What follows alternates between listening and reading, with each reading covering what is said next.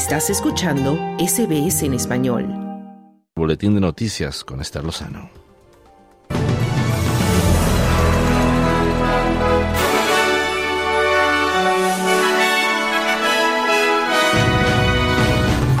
La directora ejecutiva de Optus, Kelly Bayer Rosmarin, se enfrenta a una investigación del Senado sobre la falla de la red del miércoles pasado. El primer ministro Anthony Albanese se une a la cumbre de líderes de Asia y el Pacífico. Y el socialista Pedro Sánchez fue reelegido el jueves presidente del gobierno español por el Congreso tras conseguir el apoyo de una mayoría absoluta de los diputados. Estos son los titulares del viernes 17 de noviembre.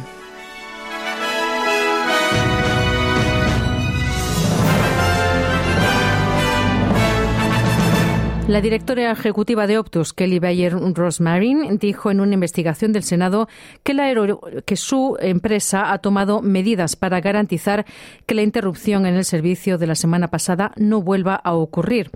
Más de 10 millones de australianos y 400.000 empresas se quedaron sin teléfono ni Internet móvil. La investigación examina la gestión de la crisis por parte de la empresa de telecomunicaciones, así como su oferta de datos de bonificación como forma de compensación. En su declaración inicial, Kelly Bayer Rosmarin se disculpó nuevamente y aseguró ante la comisión investigadora que no se repetiría. The reality is that our network should have coped with this change, but on this occasion it did not. La realidad es que nuestra red debería haber podido aguantar el cambio que se le aplicó, pero en esta ocasión no lo hizo. Puedo asegurarle con confianza al público australiano que hemos realizado cambios inmediatos en nuestros sistemas para garantizar que este problema específico no cause otra interrupción de esta naturaleza que experimentamos el miércoles pasado, decía la directora ejecutiva de Optus. Y el primer ministro Anthony Albanese participa en la cumbre de líderes del Foro de Cooperación Económica Asia-Pacífico. El foco principal del foro es la sostenibilidad, el cambio climático y la transición a energías limpias. Entre las naciones que también participan en el foro se encuentran Estados Unidos, China, Canadá, Japón e Indonesia. Durante la cumbre, el presidente estadounidense Joe Biden afirmó que los líderes de la región del Indo-Pacífico tienen la responsabilidad ante el resto del mundo de reducir las emisiones de gases de efecto invernadero.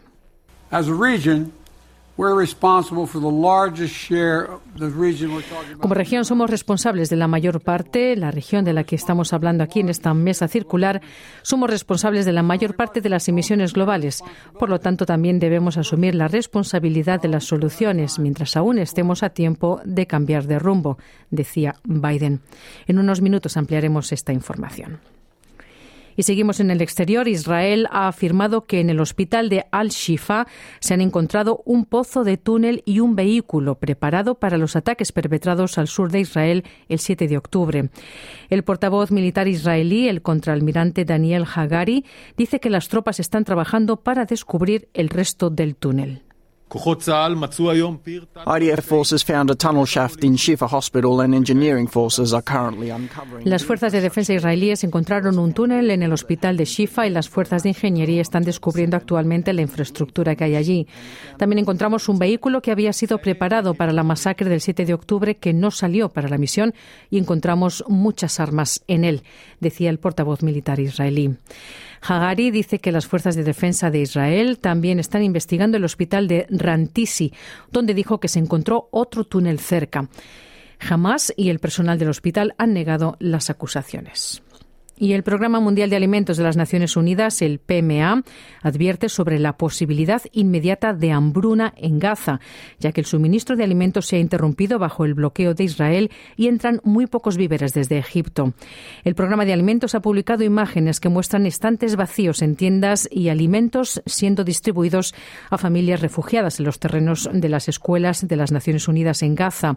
Esto a medida que la escasez de alimentos se afianza en la región con solo el 10% de los suministros de alimentos necesarios ingresando a Gaza desde el comienzo de la más reciente guerra entre Israel y Hamas, la escasez de alimentos se está convirtiendo en un problema preocupante. El director nacional de PMA de Palestina, Samer Ajelaber, dice que la gente en Gaza se ve obligada a vivir con una comida al día. People are going hungry. In Gaza, people are surviving on just one meal a day. La gente está pasando hambre. En Gaza la gente sobrevive con solo una comida al día, si tienen suerte. La escasez de combustible y la pérdida de conectividad están paralizando nuestra operación en Gaza. La falta de combustible ha obligado a cerrar la última panadería del PMA y al último molino a dejar de moler harina de trigo. Incluso el pan, piedra angular del toda dieta palestina, se ha convertido ahora en una rareza, decía el director nacional del Programa Mundial de Alimentos. Y de vuelta en Australia, el líder de la oposición, Peter Dutton, dice que las víctimas de los delincuentes que han sido liberados de un centro de detención de inmigrantes después de un fallo histórico del Tribunal Superior viven con miedo. Esto se produce cuando el Gobierno introdujo anoche, el 16 de noviembre, nuevas enmiendas a la ley de migración que impondrán mayores restricciones a los detenidos liberados. Entre las restricciones se encuentra el seguimiento de su ubicación mediante pulseras en los tobillos. Dutton le dijo a Channel 9 que la decisión del Tribunal Superior podría conducir a la liberación de aún más delincuentes en la comunidad. It's not just the 84, there's another 340 that potentially get released as well. Sorprendentemente se nos informa que no solo uh, son los 84, sino que hay otros 340 que potencialmente también serán liberados.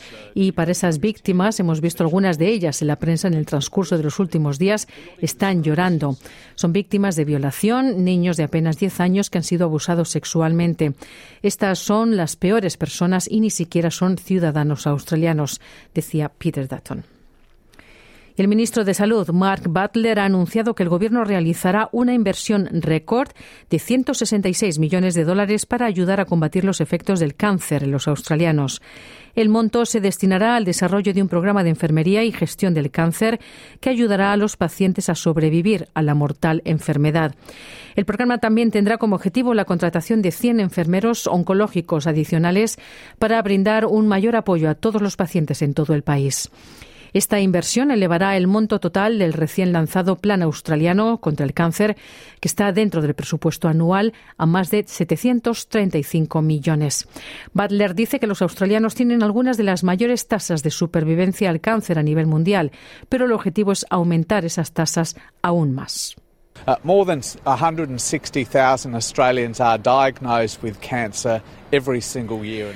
Más de 160.000 australianos son diagnosticados con cáncer cada año y sigue siendo la principal causa de muerte en Australia, a pesar de los extraordinarios avances que se han logrado en las últimas décadas.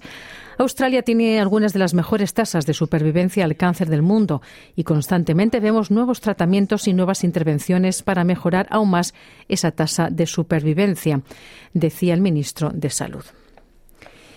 Y ya en Latinoamérica, en España, en este caso, el socialista Pedro Sánchez fue reelegido el jueves presidente del Gobierno español por el Congreso, tras conseguir el apoyo de una mayoría absoluta de los diputados y alcanzar un acuerdo con los diputados independentistas catalanes para impulsar una ley de amnistía que les absuelva de la tentativa secesionista ilegal de 2017. Sánchez podrá, así con estos acuerdos, formar un nuevo gobierno en los próximos días, poniendo fin a casi cuatro meses de bloqueo desde las elecciones legislativas de julio. En estos comicios, el presidente del Gobierno quedó segundo por detrás de su rival conservador, Alberto Núñez Feijó, pero el líder del Partido Popular no consiguió los apoyos en el Congreso para ser elegido presidente. Ahora el Partido Popular acusa al socialista de haber concedido el proyecto de amnistía para mantenerse en el poder a toda costa y advierte que España podría terminar en el punto de mira de la Unión Europea por ese plan si se considera que afecta al Estado de Derecho. La amnistía es rechazada por la mayoría de los españoles, según varios sondeos de opinión, y ha provocado manifestaciones a diario ante la sede del Partido Socialista en Madrid. Más adelante en el programa ampliaremos esta información. Y los argentinos acuden este domingo a las urnas para votar en segunda vuelta las elecciones presidenciales. Milei, un economista de ultraderecha de 53 años, propone dolarizar la economía y recortar significativamente el gasto público. Massa, por su parte, un peronista de centro, prefirió cerrar su campaña con encuentros pequeños. Prometió a un grupo de empresarios un país y un gobierno que defienda a su industria. La última semana ha estado signada por acusaciones de fraude que la campaña de Milei denuncia por anticipado, algo inédito en los 40 años de democracia argentina. En unos minutos ampliaremos esta información.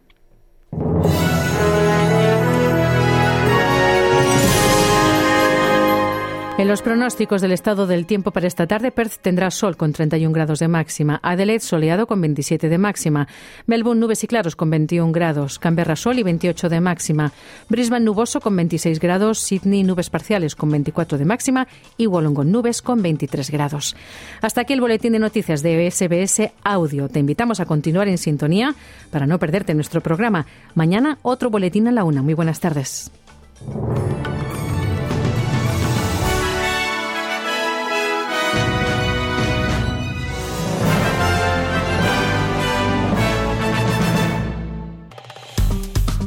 Dale un like, comparte, comenta. Sigue a SBS Spanish en Facebook.